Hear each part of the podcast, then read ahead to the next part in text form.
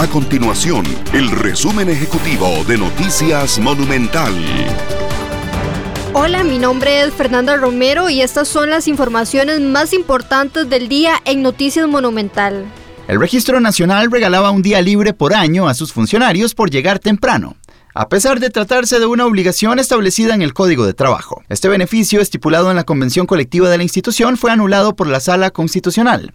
Además de llegar temprano, para obtener un día libre con goce de salario, los funcionarios debían obtener calificación excelente o muy bueno en su evaluación anual, no registrar ausencias y no tener trabajo acumulado.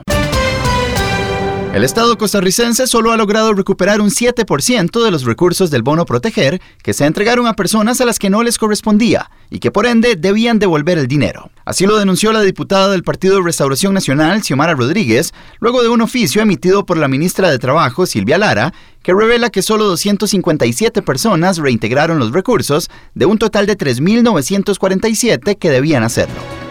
Estas y otras informaciones usted las puede encontrar en nuestro sitio web www.monumental.co.cr. Nuestro compromiso es mantener a Costa Rica informada. Esto fue el resumen ejecutivo de Noticias Monumental.